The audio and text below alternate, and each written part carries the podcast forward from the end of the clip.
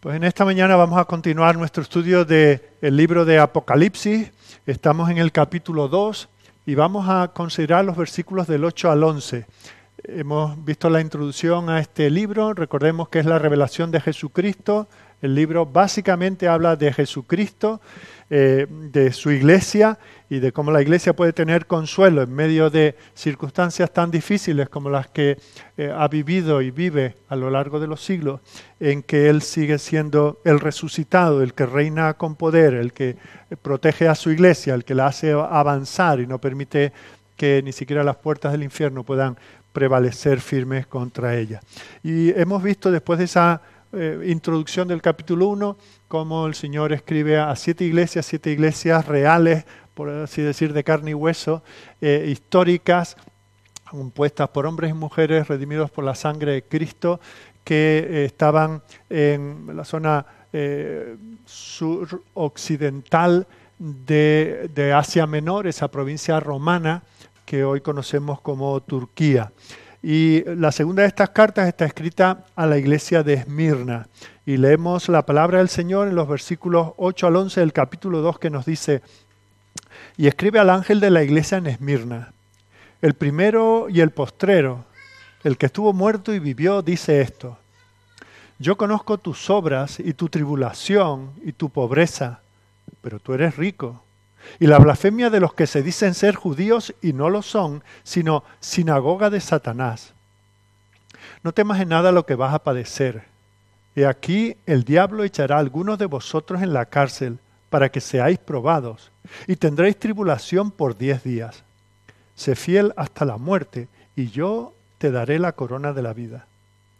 El que tiene oído, oiga lo que el Espíritu dice a las iglesias.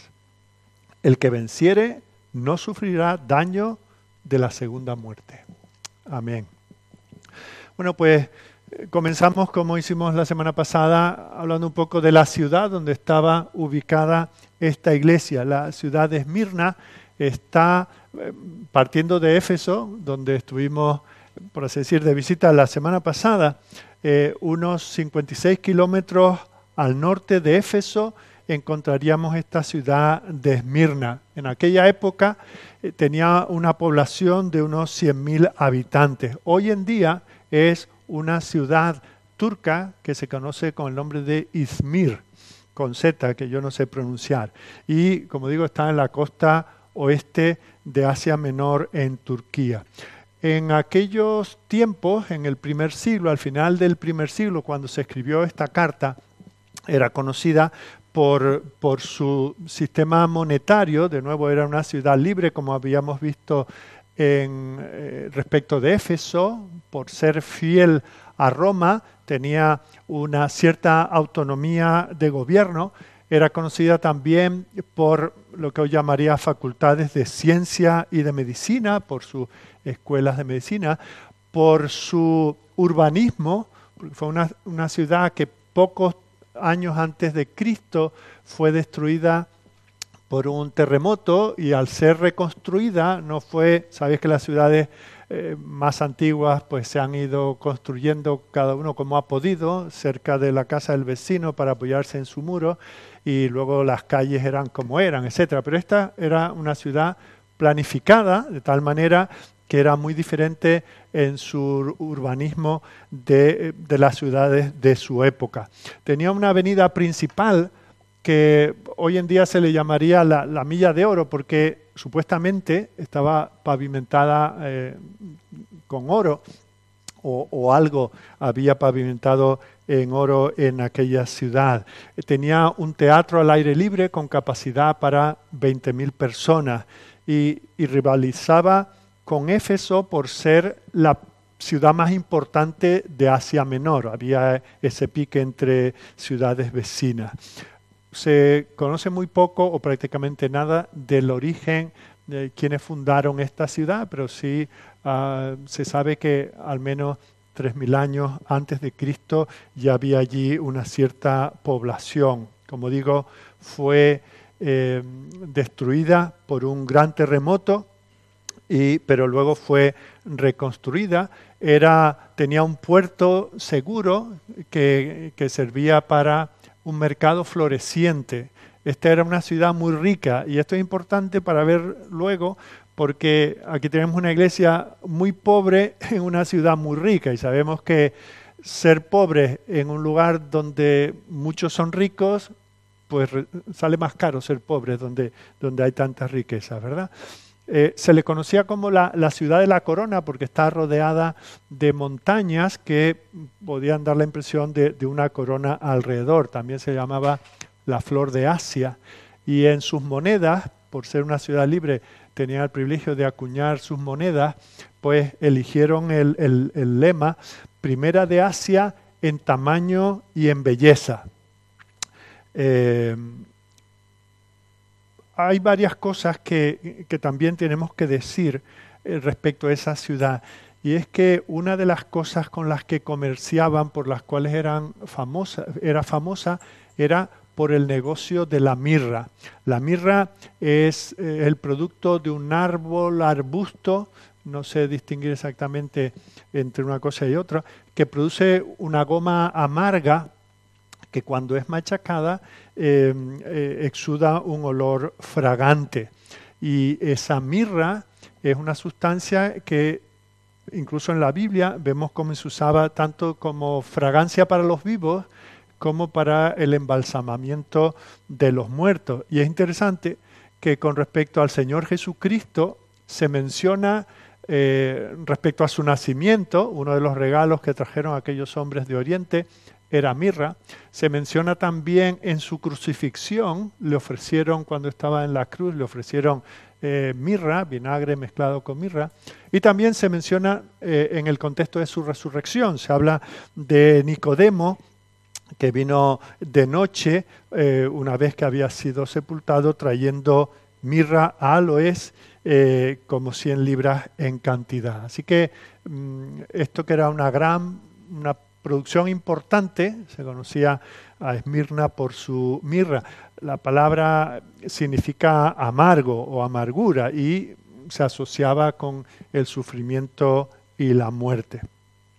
Como dije hace un momento, era una ciudad eh, planificada urbanísticamente y mm, de hecho como fue reconstruida se reconstruyeron los templos tenían todo un panteón de distintos dioses a los que adoraban, entre otros Zeus, Cibeles, eh, Ascleptos eh, o, Esculapio, eh, es el nombre romano, Apolo, Afrodita, y de hecho en esa, que llamé antes milla de oro, pues iba desde el templo de Zeus hasta el de Cibeles.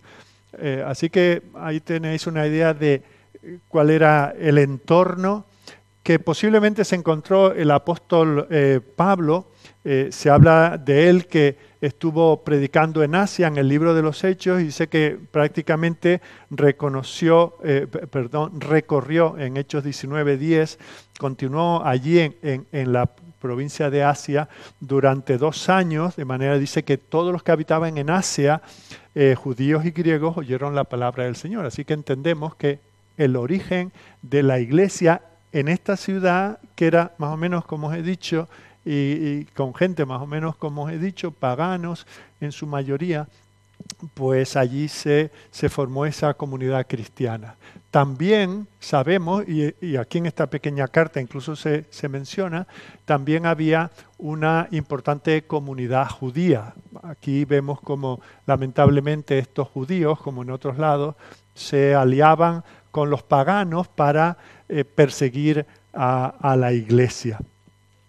Vemos como en esta, en esta ciudad la, persecución eh, ya al final del primer siglo llegó a ser intensa y sofocante. y, precisamente esta pequeña epístola, esta pequeña carta, está escrita para esa iglesia que se ve ahogada por la persecución y por lo que enseguida vamos a ver. Ellos se ven eh, eh, eh, en minoría, ellos se ven oprimidos por el entorno que les rodea y el Señor les escribe, en este caso, a esta iglesia para animarle.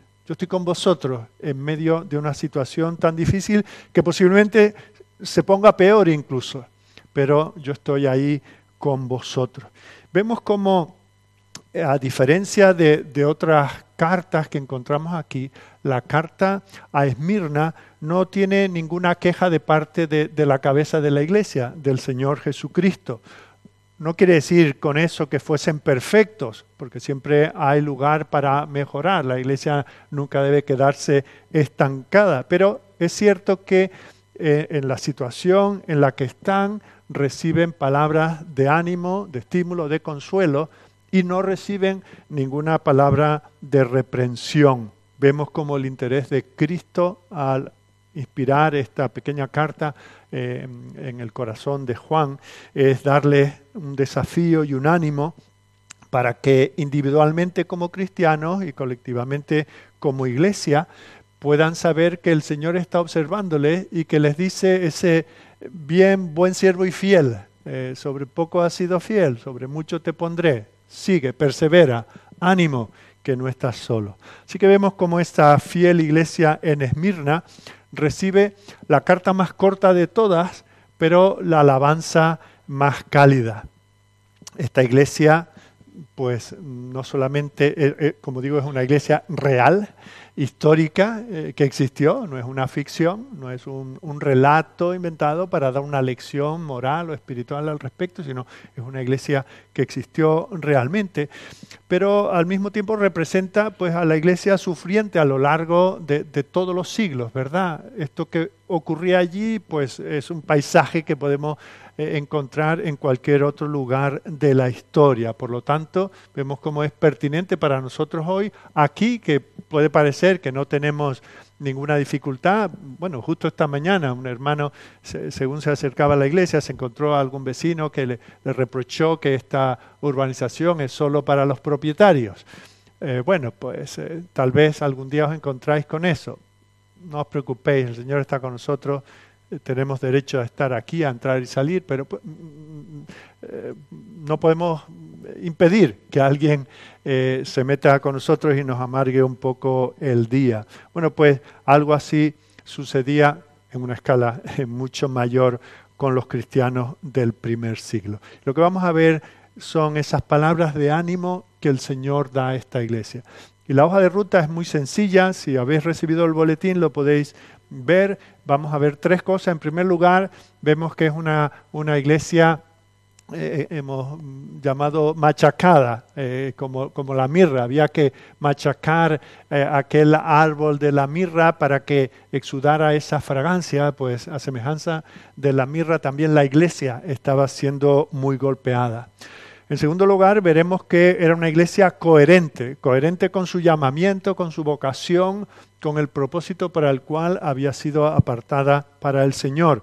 en tercer lugar, vamos a ver que es una iglesia consolada, confortada por su Señor, por el Rey de la iglesia. Así que comenzamos viendo la presión eh, que estaba sufriendo la iglesia. Fijaos que están sufriendo debido a su identificación con Cristo. No es por otra cosa que la iglesia fue perseguida y en estos días también sigue siendo perseguida por ninguna otra cosa. Ellos están brillando en un mundo en tinieblas, en un mundo oscuro, y al mundo no le gusta que, que los cristianos brillen porque dejan en evidencia su pecado, su modo de vida pecaminoso y por eso nos persiguen. Y fijaos cómo el Señor describe ese machaqueo constante. En primer lugar, utiliza la palabra tribulación. La palabra literalmente habla de presión y, se usaba para, eh, para hablar de presión. La palabra tribulación viene del latín tribulum, que era la piedra con la que se molía. Cuando uno quería separar, eh, aplastar el, trigo y, volverlo harina, o, separar en, la era el trillo, ¿verdad? Con el trillo se separa el, grano de la paja. Bueno, pues esa es la palabra donde viene nuestra palabra tribulación. Ellos estaban siendo trillados estaban siendo eh, realmente aplastados, estaban siendo molidos. Y ese era el precio que estaban pagando, no por su infidelidad. Hace no tanto estábamos estudiando el libro de Isaías y vemos como el pueblo de Israel, 700 años antes de que esto ocurriese, estaban eh, sufriendo la presión y hasta llegaron al exilio por causa de su pecado. No ocurre aquí por la misma razón. Ellos están sufriendo no por su pecado, sino al contrario, por su fidelidad. Y esa presión iba en aumento y venía de sus vecinos, venía de sus contemporáneos, venía de su familia, de la gente con los que ellos habían estado haciendo negocios hasta ese momento, de aquellos con los que habían estado trabajando hasta aquellos días. Y vemos como no solamente eran los impíos, estos adoradores de ídolos, sino aún eh, los judíos. Ellos se unen a, estos para hacer daño. Y fijaos cómo el Señor los llama sinagoga de Satanás. Una sinagoga es una reunión, una asamblea. Y lo que tenía que ser la asamblea del pueblo de Dios se ha convertido en una asamblea de Satanás, porque le están haciendo el trabajo a Satanás, intentando derrotar y destruir a los cristianos por cualquier manera. Y usaban calumnias, blasfemaban el nombre del Señor, el nombre del Salvador Jesucristo, porque sabía que eso hería los corazones y los sentimientos de los cristianos. Ahora nos preguntamos, ¿y qué es lo que eh, eh, en concreto, por qué perseguir de esta manera a los cristianos? ¿Por qué hacerles la vida imposible? ¿Qué hacían ellos? Porque Claro, nosotros los que somos cristianos pensamos que, somos buenos ciudadanos, que no damos escándalos y que, bueno, hacemos bien nuestro trabajo, somos personas que criamos a nuestros hijos en el temor del Señor y, pensamos que, bueno, contra eso no hay ley, ¿verdad? Pero fijaos que somos luz y eso es lo que molesta. Eh, em, se enfoca a Cristo sobre las personas y eso les molesta. Y entonces buscan excusa. En este caso vemos distintas razones. En primer lugar, se les acusaba a los cristianos de canibalismo. ¿Y por qué? Porque, bueno, el Señor ha instituido eh, dos actos eh, públicos y dos actos que son visibles para la iglesia, uno es el bautismo y el otro es la cena del Señor. Y en la cena del Señor se representa por medio de pan y, de vino el cuerpo eh, muerto y la sangre derramada de nuestro Señor Jesucristo. Y eh, en el acto de celebrarlo recordamos lo que dijo el Señor, esto es mi cuerpo, esto es mi sangre, eh, tomad en memoria de mí. Y bueno, pues si, si, esta gente no se informaba, pero decía, bueno, es que se comen a un tal Jesús, eh, en su ceremonia. Entonces, si tú te comes a otra persona, pues eres un caníbal. Y, si hacen esto con ese tal Jesús, que no podrán hacer con mis niños o, con las chicas de, de la ciudad. Entonces, corrían bulos y hacían que la gente temiera y hablara mal y persiguiera a los cristianos. Otra cosa que era una práctica habitual entre los cristianos y que suponía un escándalo eran los ágapes. Nosotros ahora por las circunstancias que estamos viviendo no podemos tenerlo, pero en una situación normal pues eh, tenemos algo para, para, tomar, a veces comemos juntos, cada uno trae un poco y todos compartimos, ¿verdad? Y eso es un ágape, es una muestra de amor, amor fraternal. Claro, visto desde fuera, estas fiestas del amor, porque ágape es una de las palabras eh, que se usan para referirse al amor, bueno, pues decían, bueno, estos son auténticas bacanales, están teniendo orgías eh, en el nombre de Cristo, por lo cual son perniciosos para la ciudad. Lo que ellos hacían en sus templos, eso no lo mencionaban, eso sí que era abyecto, pero bueno, para, para cargarse razones, eh, esto sí les valía. Otra cosa que, de las que acusaban a los cristianos es que dividían a las familias. Porque es cierto, el Señor ya lo había dicho, que Él venía a traer disensión, que habría disensión entre los padres y los hijos, entre los hijos y los padres, que unos se denunciarían a otros por causa de la fe. Y eso estaba ocurriendo.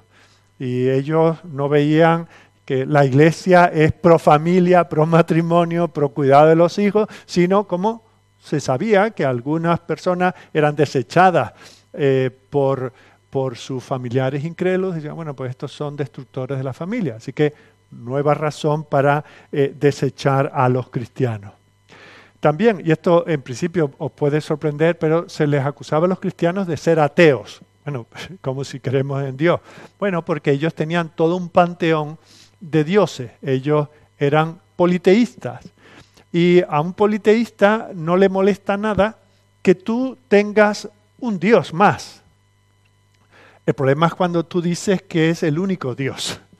Eh, ahí, donde, ahí donde se crea el problema, porque donde hay tantos, pues lugar hay para uno más, un altarcito, un lugar en tu corazón para uno más. Pero cuando dice, no, no, es que este es el único vivo y verdadero, el único al que tú debes culto y al cual le debes la vida. Bueno, pues entonces te consideraban ateos. Y, realmente esa palabra se usaba. Estos son ateos, los, los que no creen en Dios.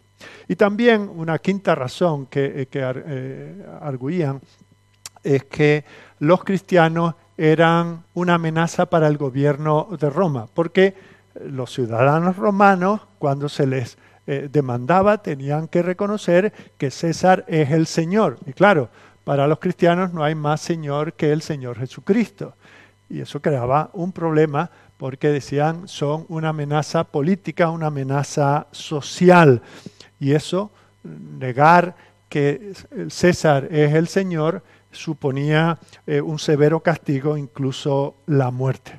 Así que por estas razones y otras semejantes, ellos estaban siendo trillados, siendo aplastados, siendo puestos bajo presión. En segundo lugar, vemos que no solamente eh, vivían en esa tribulación, sino también ahí en el versículo 9, el Señor habla, y dice, conozco tu pobreza. O sea, conozco que que estás absolutamente desamparado.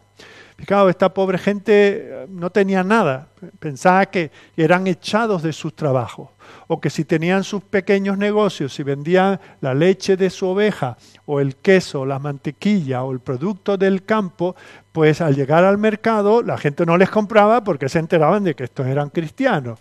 Y el que se ponía a vender el mismo producto enfrente o al lado de ti ya se encargaba de decir no le compres a este que son cristianos y a ver lo que hace con eso, a ver si te va a envenenar, a ver si te va a engañar con el peso, yo te lo doy más barato, etc.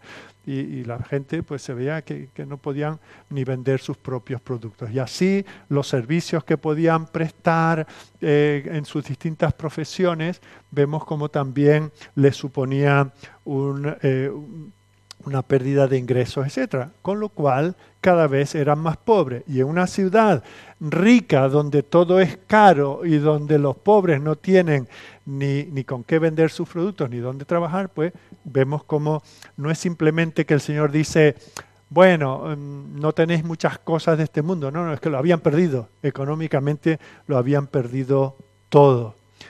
Claro, pensemos la presión que suponía esto para, para los cristianos cuando ellos veían a sus vecinos prosperar, a algunos de sus familiares, a sus hermanos que seguían adorando en aquellos templos paganos, los veían prosperar, podían sentir la presión de decir, abandona, abandona la fe, abandona Cristo, no te conviene, estás absolutamente arruinado. Esa era la cantinela que posiblemente el enemigo de las almas les repetía a sus oídos.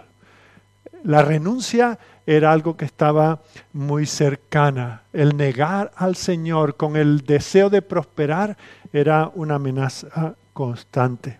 Así que estaban atribulados, eran pobres, pero también nos dice el Señor que se enfrentaban a la prisión. En el versículo 10 Jesús le dice que ahí no acaban los problemas, que vendrían más problemas. Se enfrentarían a más persecución. Y aquí está ese detalle que se nos dice que esa persecución duraría 10 días. Posiblemente esto es una referencia al libro de Daniel, capítulo 1. Recordad que estaban allí aquellos eh, jóvenes, Daniel, Ananías, eh, eh, Misael y Azarías, que se les obligaba a tomar una dieta que no era compatible con su fe. Posiblemente algunos de los productos que entraban en esa dieta venían de templos paganos y ellos no querían contaminarse. Así que fueron puestos a prueba durante 10 días.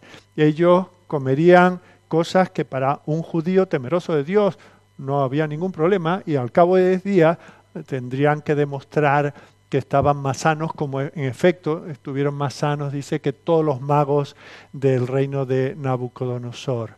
Pero fijaos, esa prueba acabó y, luego continuaron viviendo su vida y el Señor los prosperó hasta el punto en que llegaron a, ocupar puestos de importancia en aquella nación. Pues posiblemente esto de los diez días de la prueba tendría esa referencia. Tenéis que recordar, y esta es una de las claves para estudiar este libro, que, que, tiene, está lleno, eh, bueno, rebosa referencias al Antiguo Testamento. Y es una de las razones por las cuales en nuestras lecturas de las Escrituras no debemos decir, uy, que me toca leer este libro histórico del Antiguo Testamento que no hay quien lo entienda. Bueno, pues mejor léelo y trata de entenderlo porque si quieres entender este otro del Nuevo Testamento, tendrás que conocer aquellas vivencias, aquellas prácticas, aquellos tipos, aquellos elementos que encontramos en el Antiguo Testamento.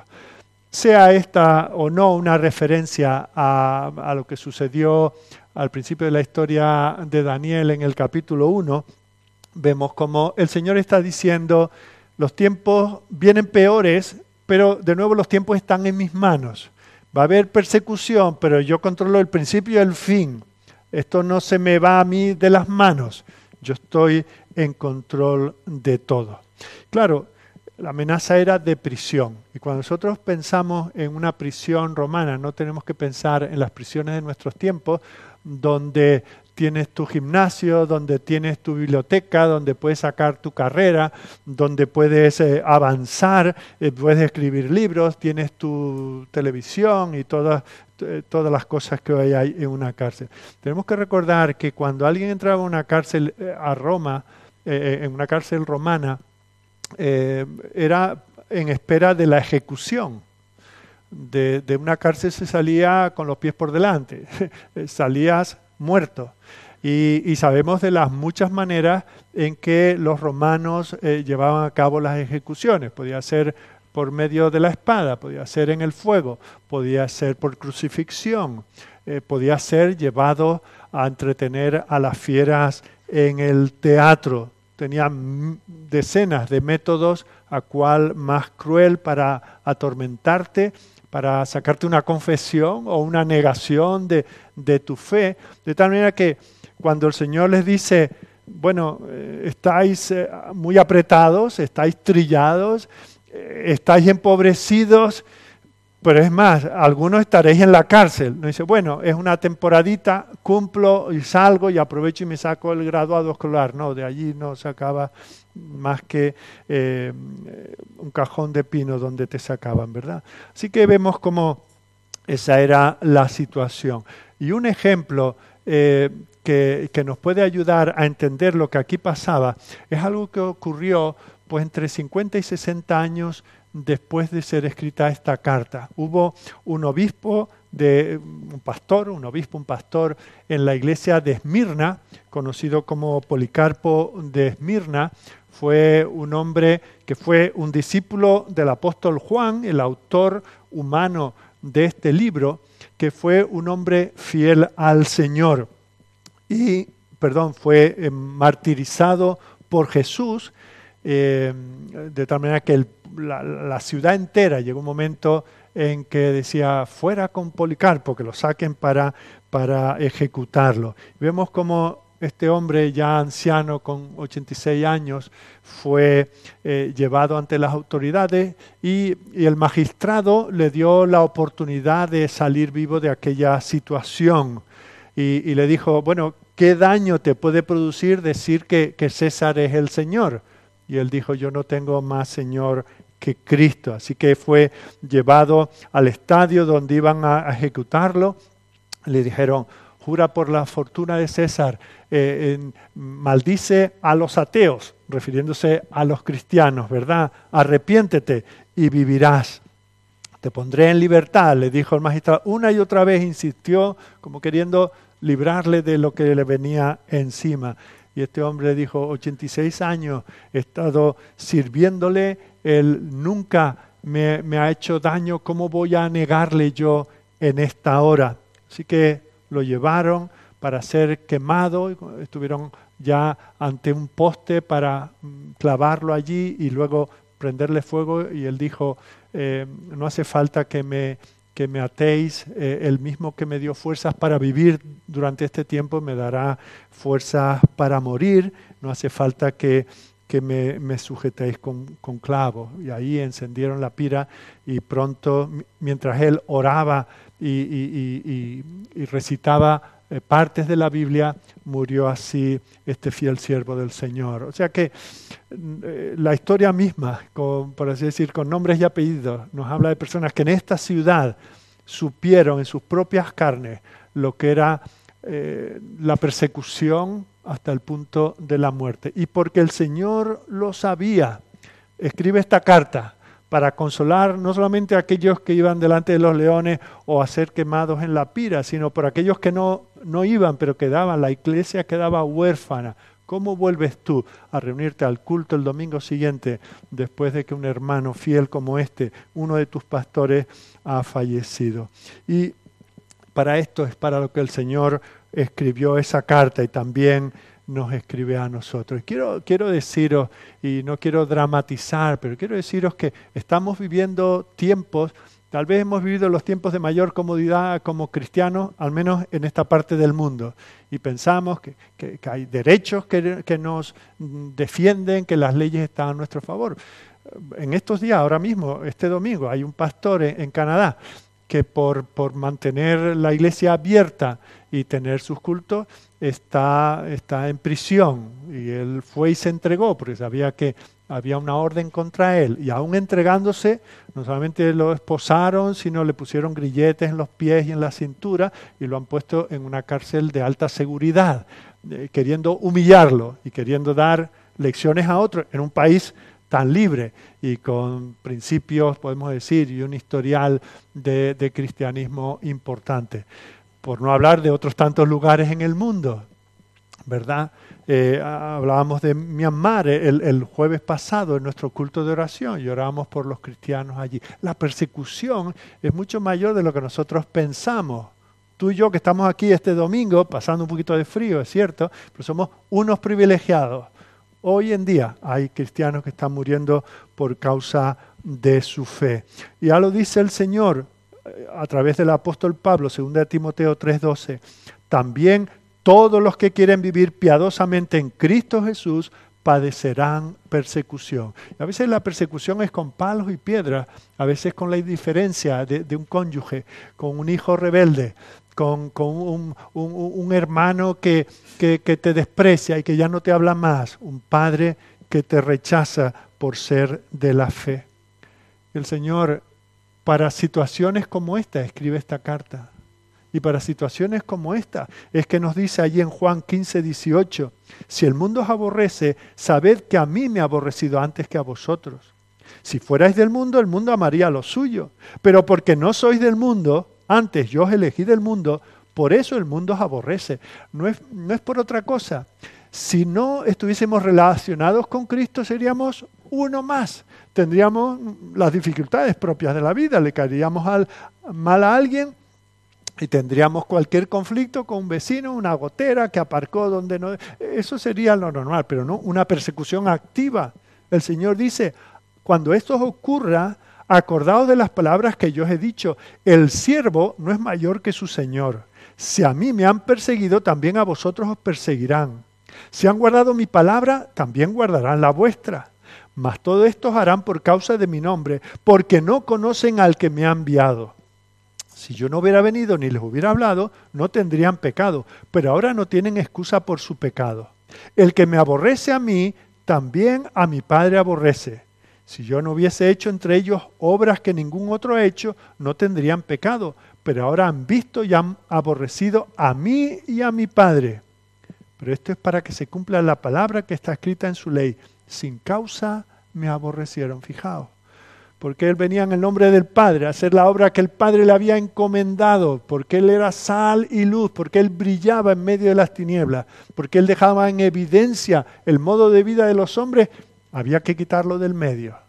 Dice, bueno, pues lo que han hecho conmigo lo harán con vosotros. Dice en, Marcos 13:13, 13, seréis aborrecidos de todos por causa de mi nombre. Y luego está esa promesa, mas el que persevere hasta el fin, ese será salvo. La razón por la que el mundo odia al creyente hoy es la misma razón por la que odiaba al creyente en el pasado. Cualquier excusa es vale. es válida. Las cinco que hemos visto anteriormente o cualquier otra. Simplemente que somos enviados del Señor. Es por eso que hoy en día nos odian. Fijaos, allí eh, los judíos que podíamos decir, bueno, tenían cierto conocimiento de Dios, bueno, lo que les valía. Y el equivalente a ellos tal vez sean los liberales en nuestros días, porque nosotros creemos en la infalibilidad de la escritura, porque creemos en los milagros, que porque creemos en la Trinidad, porque creemos en la deidad y la humanidad de Cristo, los liberales, que se llaman a sí mismos cristianos también, cristianos protestantes también, eh, nos desprecian y, nos denuncian. No tenemos que, ver solo al Islam y ver solamente al movimiento eh, LGTBI, etcétera. No, no, viene, viene de cualquier lado, porque simplemente por mantenernos puros en la sana doctrina del Señor, porque decimos que solo hay un camino y ese camino es Jesucristo. Cuando alguien nos pregunta y, dice, no, es que yo no creo nada, pues yo sí creo, ah, bueno, pues te vale a ti también, si a ti eso te consuela, si nos quedamos ahí, la gente va a estar muy contenta, pero si le decimos, pero mira, es que eh, esto no es opcional, si no te arrepientes, tú serás igualmente. Entonces, oye, pero tú quién te crees? ¿Te crees mejor que yo? ¿Te crees moralmente perfecto?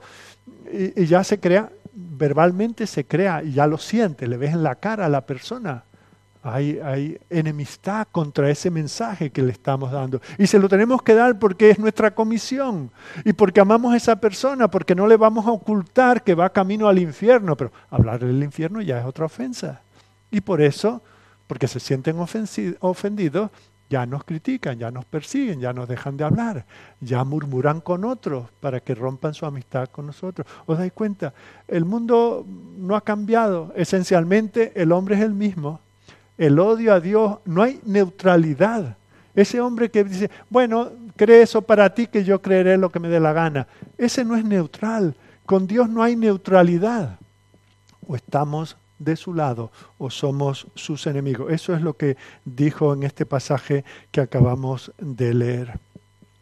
En otros tiempos, en los tiempos en que fue escrito este libro y esta carta, sucedía lo que ahora la gente odia a Cristo y por lo tanto persigue a la iglesia. Y por eso la iglesia allí en Esmirna estaba machacada, como hemos dicho. En segundo lugar, Esmirna era una iglesia coherente. A pesar de que estaban sufriendo tanto, de una manera tan fuerte, estaban pagando un precio tan alto por ser fieles al Señor, eso no les hizo volverse atrás. Esta es la lección que nos da aquella iglesia. Mantuvieron el rumbo y demostraron su testimonio fiel para la gloria del Señor. Recordemos que eh, Esmirna era famosa por la mirra y como dije antes, la mirra hay que aplastarla para que saque esos aromas que lleva dentro para liberar esa fragancia. Y es cuando la iglesia es perseguida, eso lo podemos ver a lo largo de toda la historia del pueblo de Dios. Cuando la iglesia es perseguida es que se ve lo que realmente es. Sale la esencia, porque superficialmente cualquiera se puede unir por intereses, porque allí hay una chica que me gusta, o porque me lleva a mi padre, o porque tengo, vendo un producto a ver si allí soy capaz de vender unos cuantos. Eh, a eso se une cualquiera, pero es en el momento de la prueba, donde los falsos los que no son realmente parte de la iglesia son los primeros que se van, porque si hay persecución, que no me identifiquen con lo que yo no soy. Pero vemos como la esencia de la iglesia, hombres y mujeres como Policarpo, que hemos visto hace un momento, se mantuvieron firmes. Eso sí, aplastados, amenazados, empobrecidos. No tenían eh, dónde caerse muertos, pero eran fieles al Señor. En primer lugar, vemos que tenían un testimonio positivo. Ya hemos dicho al principio que el Señor envía esta, a iglesias de la zona, iglesias mm, eh, eh, en ciudades relativamente cercanas, vecinas. Pues envía siete cartas y cinco de ellas tienen palabras de reprensión, palabras de censura, palabras de corrección. Solamente esta iglesia y la de Filadelfia no reciben ninguna regañina de parte del Señor. El Señor estaba observando su caminar y el Señor aprobaba la manera en que ellos estaban viviendo. Y qué bueno es ese, ese refuerzo. Hoy se llama eso refuerzo positivo, ¿verdad? ¿Cuánto necesitamos de vez en cuando que alguien nos diga, lo estás haciendo bien? Se lo decimos a los niños, ¿verdad? Cuando están aprendiendo a leer y escribir, cuando luego aprenden a sumar, cuando luego avanzan en sus estudios, lo has hecho bien. Se lo dice el profesor, se lo dicen sus padres. Eso se lo dice el Señor a la iglesia. En unas circunstancias nada favorables, tú lo estás haciendo bien. Eres coherente. Yo estoy eh, contento contigo. Ahora, tendríamos por vía de aplicación que preguntarnos, si el Señor se parase aquí esta mañana, vendría solamente a decirnos, Iglesia Bautista de la Media Osuna, lo estáis haciendo bien, estoy contento con vosotros, estáis siendo sal y luz, estáis dando un testimonio del Evangelio, estáis dispuestos a defender la verdad o cualquier otra cosa. Bueno, hoy si el Señor en esta carta no tenía nada que regañar, no seré quien os regañe yo en esta mañana, pero examinemos a, nosotros mismos. Yo, ¿qué me diría el Señor a mí después de cómo vivo en su presencia? Así que tenía un testimonio positivo. En segundo lugar, vemos que tenía un testimonio poderoso. El Señor dice, conozco tus obras. Eso quiere decir, conozco en lo que estás conozco en lo que te ocupas, no, no grosso modo. A veces pensamos que, el mundo es tan grande que Dios apenas nos echa un vistazo por encima y se pasa por aquí el domingo y ve, bueno, más o menos están ahí, sigo a otro sitio a ver cómo. No, el Señor nos observa, Él ve lo que hay en nuestros corazones. Individualmente y como iglesia, ¿cuál es el espíritu de esta iglesia? ¿Qué es lo que nos motiva? ¿Cuáles son nuestras metas, nuestra filosofía ministerial? Eh, eh, dónde están nuestros énfasis. Y cuando el Señor mira a aquella iglesia, dice, yo conozco eso. Tú que estás en un mundo cada vez más oscuro, tú te estás agarrando a lo que realmente vale. Fijaos que esta no es una iglesia que para intentar simpatizar con el mundo, para que no le resulte tan difícil la existencia, empieza a tener programas de integración, conversaciones para ver cómo podemos nosotros integrarnos en la cultura de Esmirna e, y Esmirna que también se integre en nuestra cultura. No dice vamos a tener un diálogo interreligioso, con los sacerdotes de los distintos templos que pueblan la ciudad y con los, los pastores de la iglesia, a ver qué punto en común podemos tener, qué, qué derechos podemos sacar los cristianos, qué, qué facilidades se nos da, porque lo que viene a continuación es a cambio de qué. ¿A cambio de qué? Cuando la iglesia está bien con el mundo es a cambio de venderse, es a cambio de bajar su estándar doctrinal, su práctica, su visión, su ministerio. Pero en este caso concreto, cuando el Señor examina las obras de Esmirna, no les pone ningún pero, ellos están siendo fieles a su llamamiento. Sus enemigos los intimidaban, se oponían, pero ellos eran genuinos, su fe era real, su doctrina era la correcta, mantenían el rumbo, se mantenían fieles al Señor. Era una iglesia coherente. Y claro, de nuevo por vía de aplicación, pensemos en nosotros como iglesia y en nosotros como individuos. ¿Somos coherentes con lo que creemos, con lo que decimos ser? En un mundo como el nuestro, donde abunda la oscuridad, la maldad y la oposición a nuestra forma de vida, la tendencia es a suavizar el mensaje a no ser tan, tan directo, a hablar entre líneas, a tener un lenguaje inclusivo en cualquier sentido que hablemos de esa inclusividad. ¿Verdad? No, no seamos tan de confrontar. Vayamos con la corriente y así poquito a poco dejemos unas píldoras homeopáticas del Evangelio, endulcemos el mundo que nos rodea.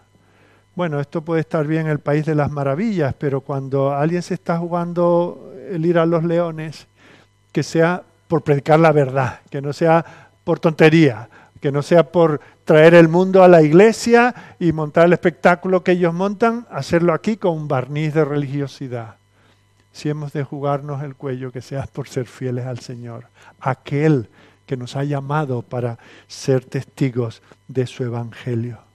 Y lo que tenemos que hacer para ello y para protegernos no es quedarnos dentro de nuestros muros, no es decir, bueno, vale, somos diferentes, pero no lo digamos a nadie, no sea que nos den. No, no, tenemos que salir de nuestro, nuestra zona de confort. Tenemos que ir a nuestra familia, a los primeros, a nuestros vecinos, a nuestros compañeros. Tenemos que tener una influencia sobre el mundo que nos rodea. Aunque digo, eso puede tener un precio muy alto.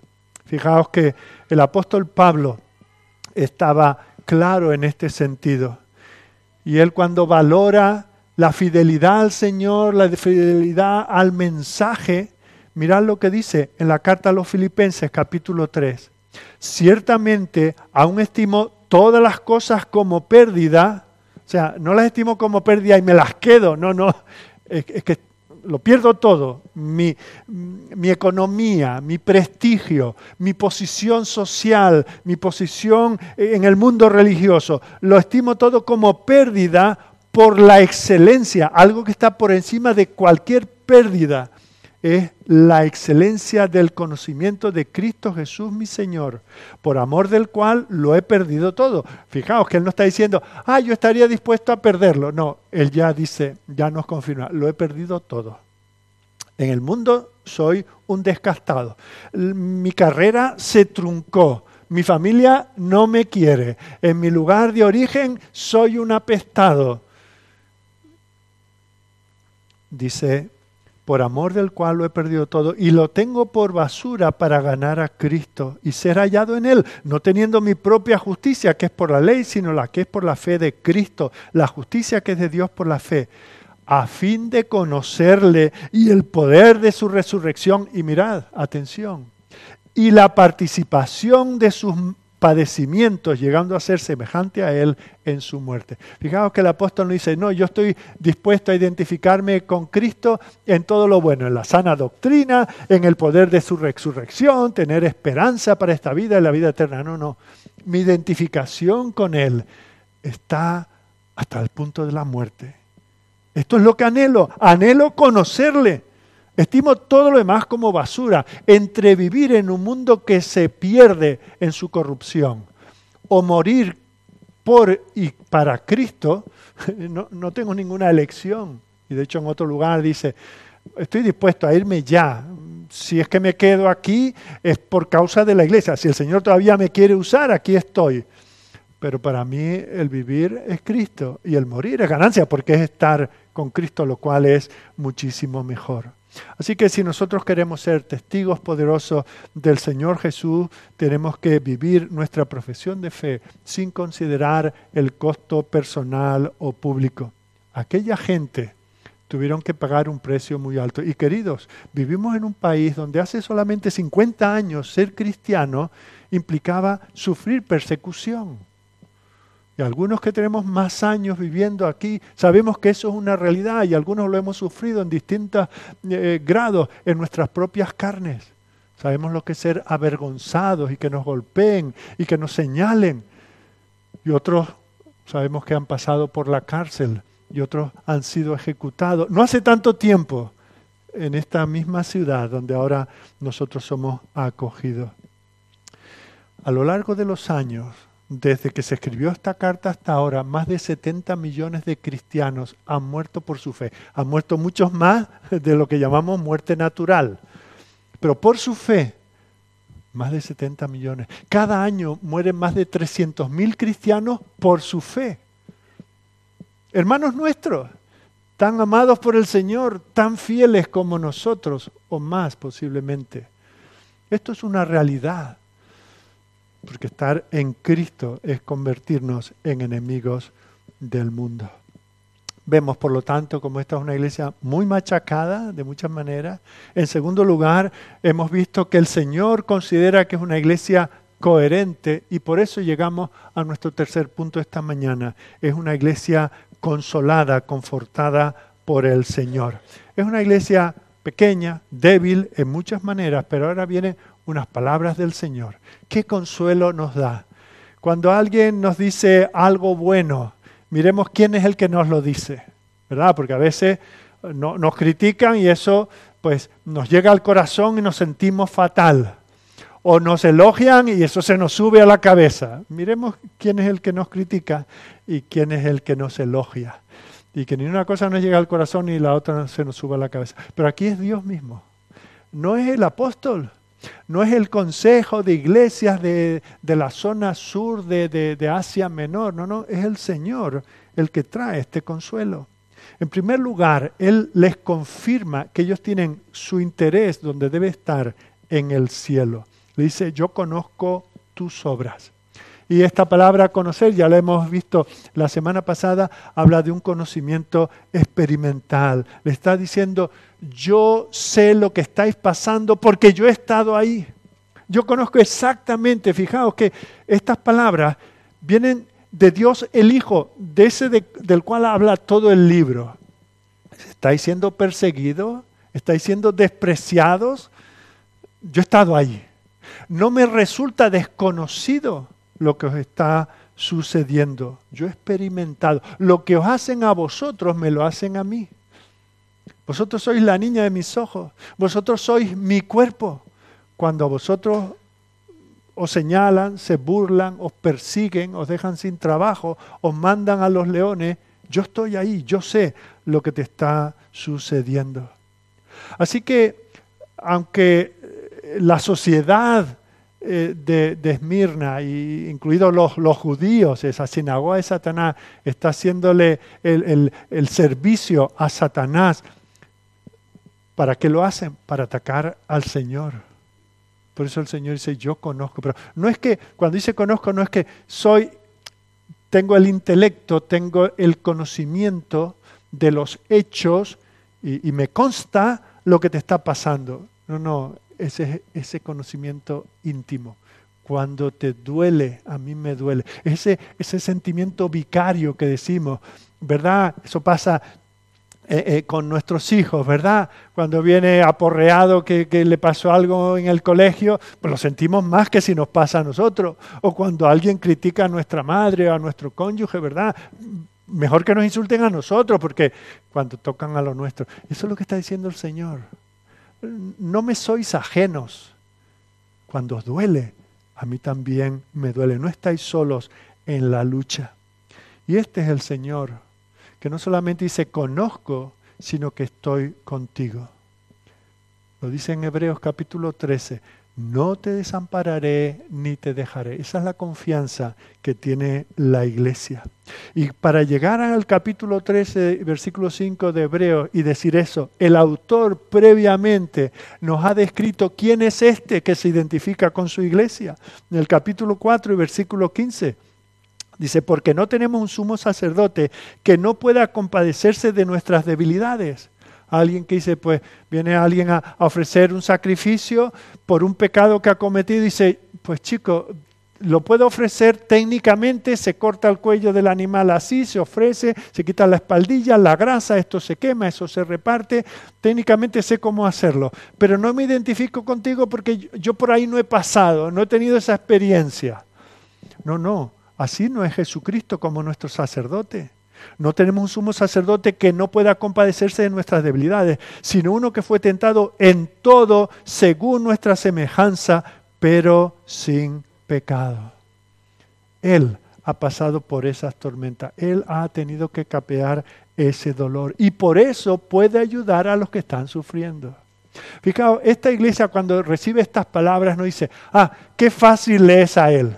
No, algunas personas dicen eso. Qué fácil es para Dios. Él no sabe por lo que estoy pasando. Bueno, eso dilo de mí si quieres o de otro. Pero que Dios no sabe por lo que tú estás pasando. Es que Él no se hizo carne, no anduvo entre nosotros, no sufrió como nosotros en todo menos el pecado. O sea que cuidado con decir que sabrá Dios. Dios sabe.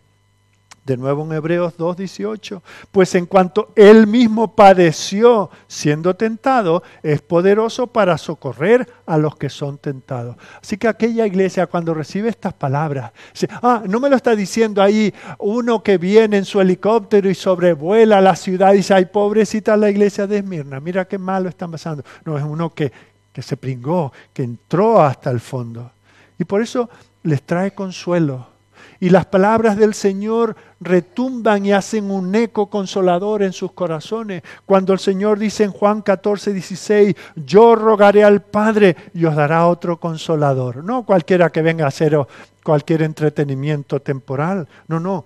Un consolador, uno que esté abogando a vuestro lado, defendiéndolo, empatizando con vosotros. Además dice para que esté con vosotros para siempre. El Espíritu de verdad, al cual el mundo no puede recibir porque no le ve ni le conoce, pero vosotros le conocéis porque mora con vosotros y estará en vosotros. No dejaré huérfano, vendré a vosotros. Qué consuelo. Tal vez a nosotros estas palabras ni siquiera nos dan el mismo consuelo, porque como no estamos pasando por lo que ellos estaban pasando, a nosotros nos puede parecer, ay, mira qué bien, estupendo hay que estar allí, hay que verse solo en una cárcel y llevar tres días sin comer, sin saber qué es de tu mujer y de tus hijos, sin saber qué será de tu madre, de tus negocios, sin saber qué pasó con los, hermanos en la iglesia, estar allí aislado y saber que anoche se llevaron una tanda y que no han vuelto, han sido ejecutados, y, y oír los rugidos de los leones hambrientos. Y en esas circunstancias, saber que el Señor dice, no te dejaré solo. Así que eso es lo que consuela a los siervos del Señor. En segundo lugar, no solamente el Señor dice, tened consuelo porque tenéis la mira en las cosas de arriba, sino que también les habla y les consuela diciendo, yo soy el primero y el último. Y ese se presenta como el que estuvo muerto y vivió. Bueno, nuestro hermano Hernán y Dios mediante el domingo próximo volverá con los estudios sobre el yo soy, cómo representan, evidencian, entre otras cosas, que Jesucristo es Dios, el Dios eterno, el Dios que tiene todo en su mano, que no tiene principio ni fin, que todo lo puede, que todo lo sabe, que no hay nada que lo limite. Bueno, pues cuando habla del primero y el último, entre otras cosas, está hablando de que es, ese es el Dios. Y vemos cómo él se presenta como el que tiene control de todo lo que está pasando. Porque una de las tentaciones de la iglesia perseguida es pensar que a Dios esto se le ha ido de las manos. Que sí, que Dios es todopoderoso, pero que el todopoder de Dios se acabó aquí, yo estoy tres pasos más allá y que aquí no llega el poder del Señor. Pero qué consuelo cuando el Señor dice, aunque las evidencias parezcan negarlo, yo sigo siendo soberano. Yo sigo siendo el que tiene la autoridad por encima de cualquier otra autoridad. Que el diablo haga lo que quiera, que use a los paganos, que use a los judíos, lo que sea, yo estoy con vosotros. Yo tomo las decisiones, yo protejo a mi iglesia. Y es por eso que volvemos a leer en 1 Pedro capítulo 5 y versículo 8 que el apóstol nos dice, sed sobrios y velad. La realidad ahí fuera es que vuestro adversario el diablo, como león rugiente, anda alrededor buscando a bien a quien devorar. Pero dice, no dice, está todo perdido porque yo contra el diablo no puedo. Algunas personas piensan que, que, Dios y el diablo son como dos fuerzas equivalentes y que ahí está luchando y unos días está el diablo por encima y otros días está Dios. No, no, es que no hay, no hay nivel de comparación. Dios sigue siendo soberano y el otro simplemente es un ángel caído que no puede hacer nada, no pudo tocar a Job ni su propiedad sin el consentimiento del Señor. Cuando el Señor dice, Satanás a Pedro mismo le dice, os ha pedido para zarandearos como a trigo, pero yo he rogado, ¿verdad? Él tiene todo el poder. El que luego dijo, todo el poder me ha sido dado en el cielo y en la tierra. Ese es el que dice, consolaos, pueblo mío. Eh, la situación es la que es. Fijaos que no, no les pinta un cuento de, de, color de rosa. De aquí en adelante nada os va a pasar, vais a estar súper protegidos. Va a haber un nuevo gobernador en Esmirna que va a decir que los derechos de los cristianos no se tocan. No, no, dice, vais a ir a la cárcel. Algunos moriréis. Pero este que tiene el poder sobre la vida y sobre la muerte, este que resucitó y por eso nos da esperanza de resurrección. Dice, conozco dónde está. La ira del hombre no puede contra mí, la violencia no puede contra los míos, con los que se identifican por la gracia conmigo. Él venció y por eso volvemos a lo que leímos antes en Hebreo. Tenemos un sumo sacerdote que se compadece porque ha experimentado lo que nosotros podemos experimentar. Este es el que dice que ninguna de las ovejas que el Padre le dio, nadie las podrá arrebatar de su mano. Ovejita, vas, te va a comer un león, sí, eso no te lo va a quitar, pero en el momento en que te hinque el diente, tú vas a estar en mi presencia. Yo te voy a recoger y estarás conmigo por la eternidad. Y eso es lo que llevaba al apóstol Pablo a decir eh, a Timoteo, en 2 Timoteo 1.12, por lo cual asimismo padezco esto, pero no me avergüenzo porque yo sé a quién he creído. Y estoy seguro que es poderoso para guardar mi depósito para aquel día. El cuerpo lo pueden matar, pero mi alma está preservada en las manos de mi Señor. Y es por eso que les dice a la iglesia en Roma, donde los cristianos tampoco lo tenían mucho más fácil que en Esmirna, dicen, somos más que vencedores por medio de aquel que nos amó. Y eso lo dice en un contexto donde nos dice, entre vacaciones, entre eh, riquezas, entre coches de lujo, entre casas espectaculares, sois más que vencedores. No, habla de la muerte, de la vida, del principado y potestades, de todo lo que se puede levantar contra el pueblo de Dios. Dice, yo soy más que vencedor. Y los que están conmigo son más que vencedores. Así que si Dios está con nosotros, ¿quién contra nosotros? A veces nosotros somos como los marineros en la antigüedad, cuando todavía no estaban desarrollados los, los mapas de, de, los mares, eh, pues dibujaban unos mapas muy rústicos de lo que conocían. Y, lo que estaba más allá, pues decía, bueno, eh, eh, ponía, ahí están los dragones, el mundo, mejor no meterse ahí porque no sabemos lo que hay.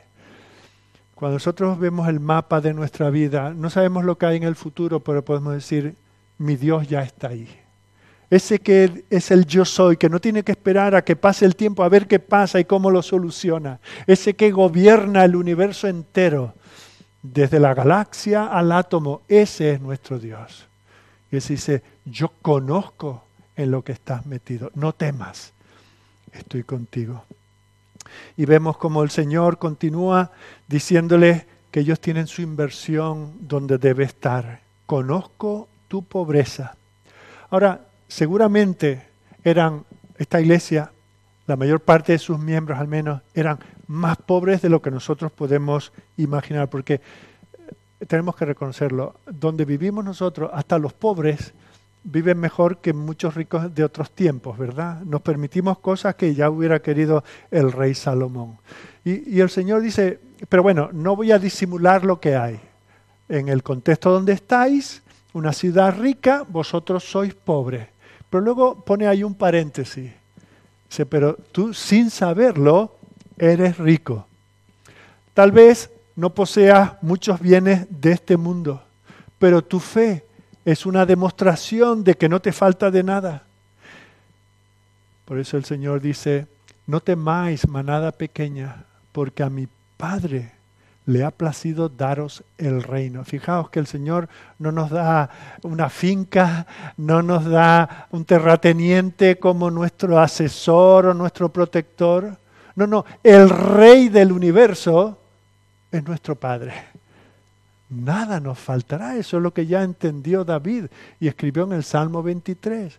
Si el Señor es mi pastor, nada me faltará. Esté donde esté, aún en el valle de sombra de muerte, como se encontraban estos, aún Él podía ser, Él está conmigo. Y es cuando uno tiene eso en mente, cuando hace realidad el pasaje que dice el Señor, que no nos hagamos tesoros en la tierra donde el óxido y la polilla, lo que ahora consideramos tan bueno, ¿verdad? Nos compramos un coche, ah, no hacemos más que mirarlo, limpiarlo, darle brillo.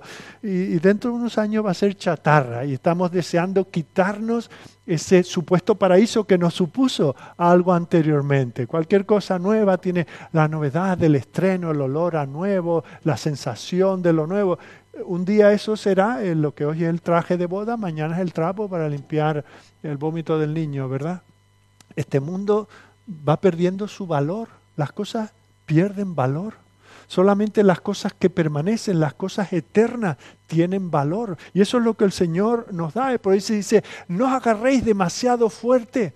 Este mundo usarlo como un pasamano. Al pasamano nos agarramos para no caernos, pero no tan fuerte que no podamos avanzar. Tenemos que dejarlo ir. Que nuestro tesoro esté en el cielo. Que invirtamos en el cielo, donde no hay ningún ladrón que pueda quitarnos lo que no lo que, lo que no nos pueden quitar. Y esa es la expresión del apóstol cuando le dice a los corintios, estamos como derrotados, pero no completamente eh, perdidos, estamos como pobres, más enriquecidos y enriqueciendo a otros. Aquí tenemos nosotros al autor de esta carta, al cual también seguramente las autoridades le ofrecieron, Juan, niega tu fe ¿Cómo iba a negar mi fe si anduve con el Señor tres años aprendiendo de Él, viéndole manifestar el reino de los cielos en la tierra? Niega tu fe, di que César es el Señor. ¿Cómo puedo decirlo? Pues te vamos a quitar las propiedades, te vamos a quitar la libertad, te vamos a mandar a una isla desierta. Hacer lo que tengáis que hacer. Ni, ni si me amenazáis con quitarme la vida, me estáis quitando nada porque como también diría Pablo, para mí el vivir es Cristo. Y si eso lo dijo Pablo, ¿cuánto no lo habrá sentido también el apóstol Juan? No dejemos que el mundo ni las cosas de este mundo hagan que nosotros no disfrutemos de lo que realmente importa, de lo que realmente vale delante del Señor.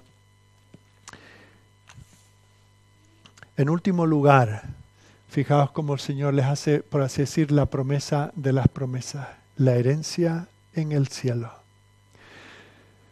Ellos tienen vida eterna. Y eso se expresa con, esa, con esas palabras, se habla de la corona de vida. Allí también en aquel lugar se celebraban unos juegos, no como los olímpicos, pero bueno, diríamos, las semifinales, ¿verdad? Y a ellos también recibirían el estéfano, esa corona de laureles que se conseguía al que acababa la maratón, al que tiraba la jabalina más lejos, al que levantaba más peso. Y dirá, vosotros ahora estáis con ese flato que te dan el kilómetro 4, estáis con ese callo que, que te produce la jabalina, estás sufriendo como solo un atleta sabe, dice, pero te espera la corona de la vida. Y la corona de la vida no es, bueno, que si aquí pierdo una casa, allí tendré una más grande. Que si aquí pierdo un amigo, allí tendré tres. No, la corona de la vida es estar con Dios. El cielo no sería cielo si no estuviese Dios allí. La gloria estaría deslucida si no estuviese su presencia. Algunos no hacen más que pensar en calles de oro y tal, empiezan ya a, hacerse composiciones de lugar, tanta perla y tanta cosa preciosa. E, es estar en la presencia del Señor. Eso es lo que debe dar esperanza a esta iglesia perseguida y lo que nos debe dar esperanza también a nosotros. Porque fijaos, ¿cuál es la alternativa?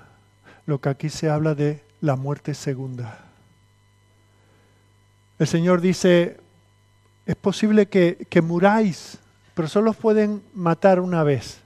La muerte es muy democrática, ¿verdad? Solo una para cada uno y una para todos. ¿Verdad? Nadie se escapa de eso. Dice, estos que os persiguen, en el peor de los casos, os pueden matar una vez. Pero después de eso, si sois fieles, tendréis la corona de la vida, una vida que nadie os podrá quitar. Ahora, mirad la alternativa. La alternativa es morir y que ahí se acaba todo. Podéis perder aquí propiedades, pero, pero si estás invirtiendo en el reino del Señor, ¿qué más da?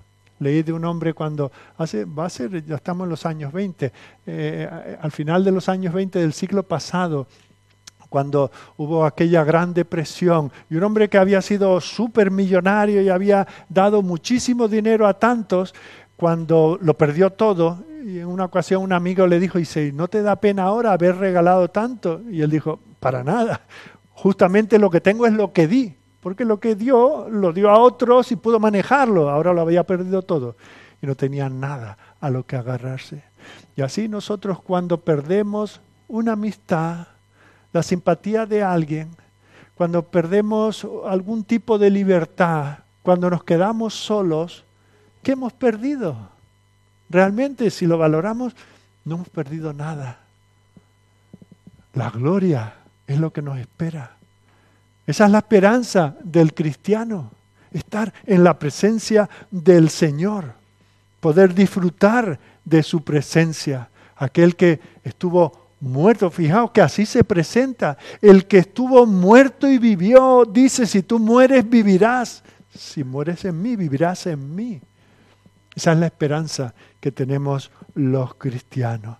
Y esa es la esperanza que manifestó un, autor alemán de un himno precioso que ya no se canta en las iglesias, pero espero que algún día lo volvamos a cantar. Fijaos, y con esto termino. Tesoro incomparable, Jesús, amigo fiel, refugio del que huye del adversario cruel. Sujeta compasivo a ti mi corazón, ya que para salvarme sufriste la pasión. Delicias tú de mi alma, pan de la eternidad, del cual yo me alimento en mi necesidad. En mi flaqueza extrema se cumple tu virtud, y en medio de mis males tú quieres mi salud. Dirige a mí tu rostro, Jesús, lleno de amor, sol puro de justicia, dulce consolador.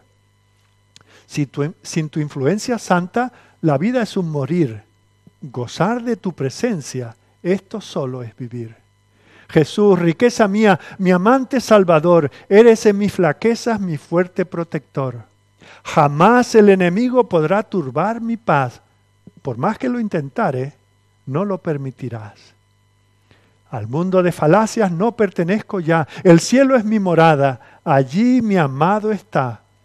A donde Cristo habita, con ansia quiero ir.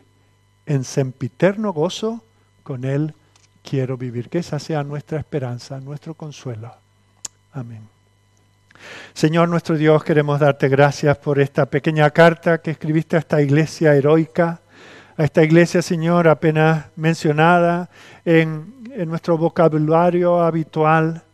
No los tenemos como grandes héroes, también los consideramos como pobres porque nos hemos acostumbrado a los estándares de este mundo. No eran prósperos, no eran ricos, no tenían grandes perspectivas de crecimiento ni de influencia en aquella sociedad perdida. Pero Señor, tu perspectiva es otra.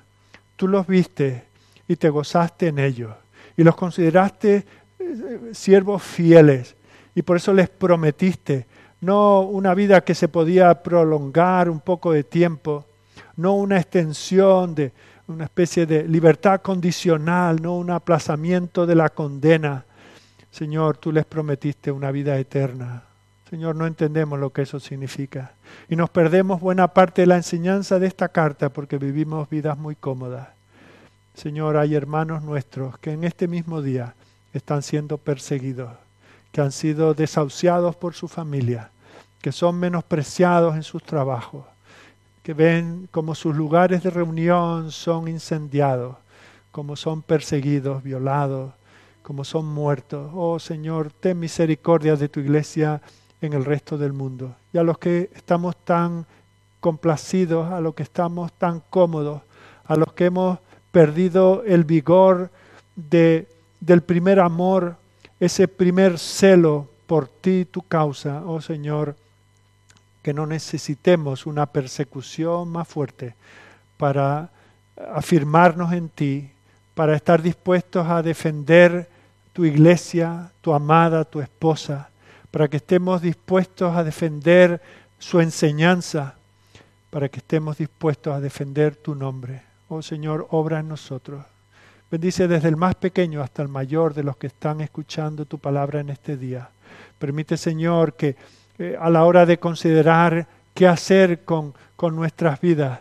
No pensemos tanto en que de esta manera voy a ser más popular, de esta manera voy a ganar más, de esta manera voy a, a vivir en una comodidad superior, sino que, que pensemos y diseñemos nuestras vidas y nos pongamos en el camino del servicio a ti.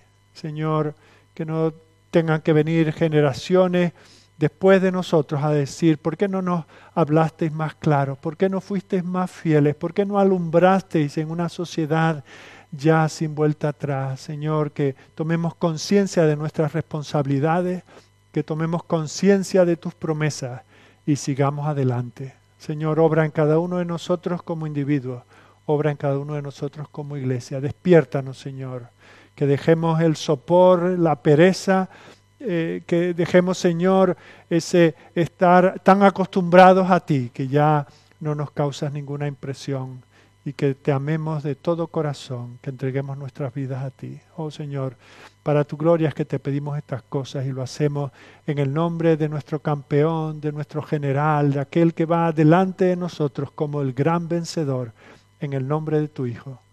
Amén.